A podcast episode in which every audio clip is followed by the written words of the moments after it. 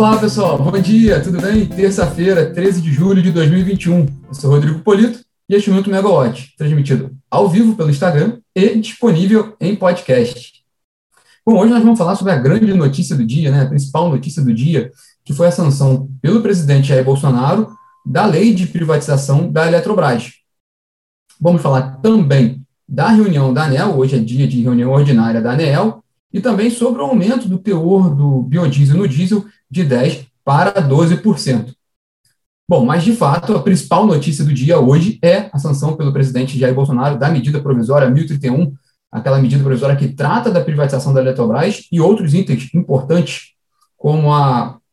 contratação compulsória de 8 gigawatts de capacidade de termoelétricas a gás natural e também a prorrogação do, do contrato dos projetos do PROINFA, do Programa de Incentivo a Fontes Alternativas, por 20 anos. Com relação à a, a, a, a, lei, a medida provisória 1031, ela foi transformada agora na lei 14.182, e o texto foi sancionado pela. A gente está acompanhando esse texto desde hoje de manhã, desde que saiu no Diário Oficial da União. O texto foi sancionado com 14 vetos pela nossa contagem, né? Mas os vetos mais relevantes foram é,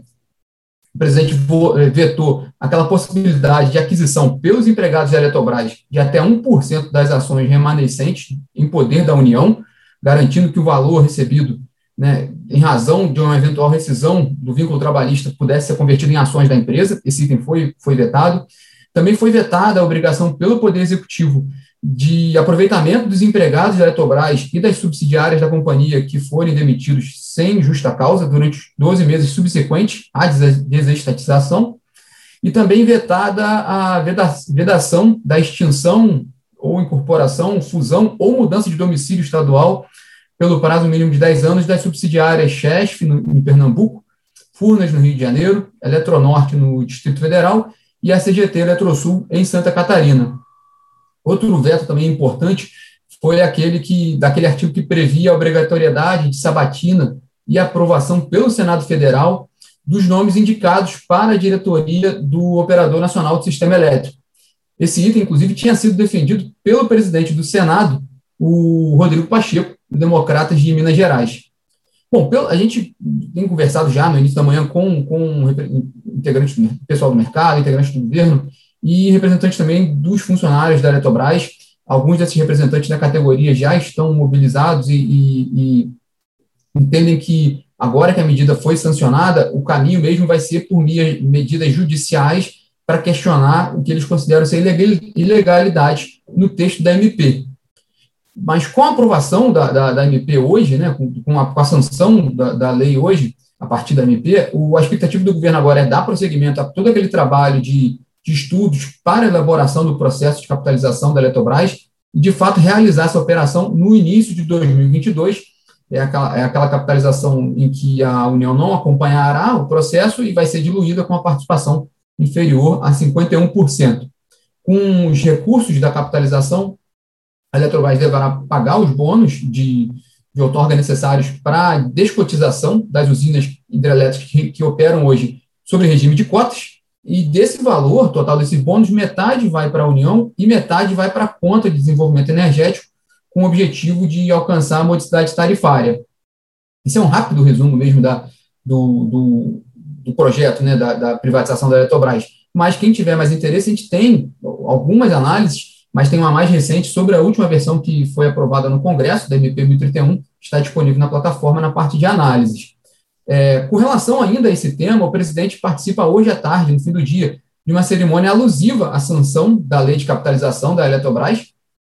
no Palácio do Planalto, com presença prevista do ministro de Minas e Energia, Bento Albuquerque. E, superado agora esse tema da, da, da, privatização da Eletrobras, agora com a sanção foi a última, a última etapa do, desse, desse projeto,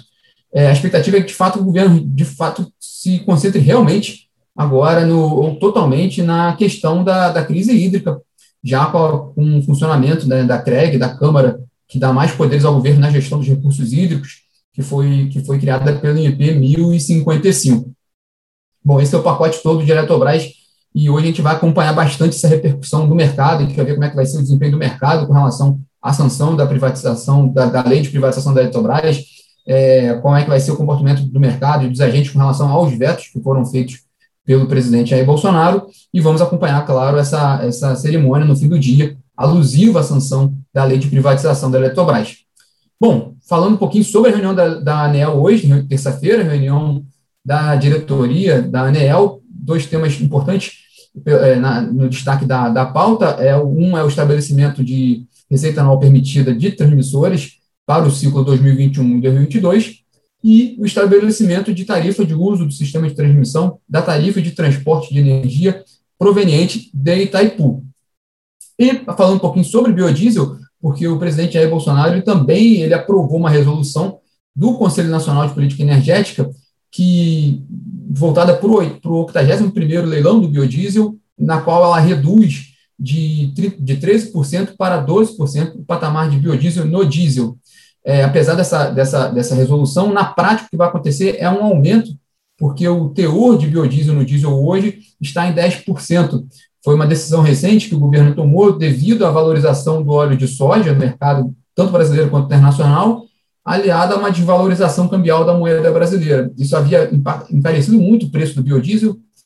e aí o governo havia determinado, a gente até conversou sobre isso aqui, é, foi interrompido um leilão de biodiesel, o, o, Ministério de Energia fez um estudo e decidiu reduzir o teor de biodiesel para aquele leilão, justamente para evitar o impacto do, do custo do biodiesel, e aí ele tinha passado para 10%, e agora ele volta para 12%, já para esse próximo leilão do 81º leilão do biodiesel, que a abertura do certame está marcada para 6 de agosto, e o período de entrega do, do biodiesel está entre 1 de setembro e 31 de outubro.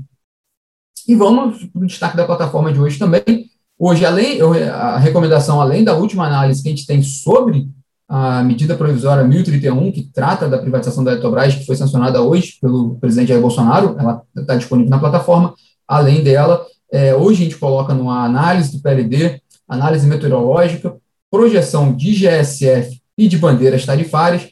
projeção de energia, de preços de energia para o mês seguinte. Bom, pessoal, esses são os destaques de hoje. Tenham todos uma ótima terça-feira e até mais. Tchau, tchau.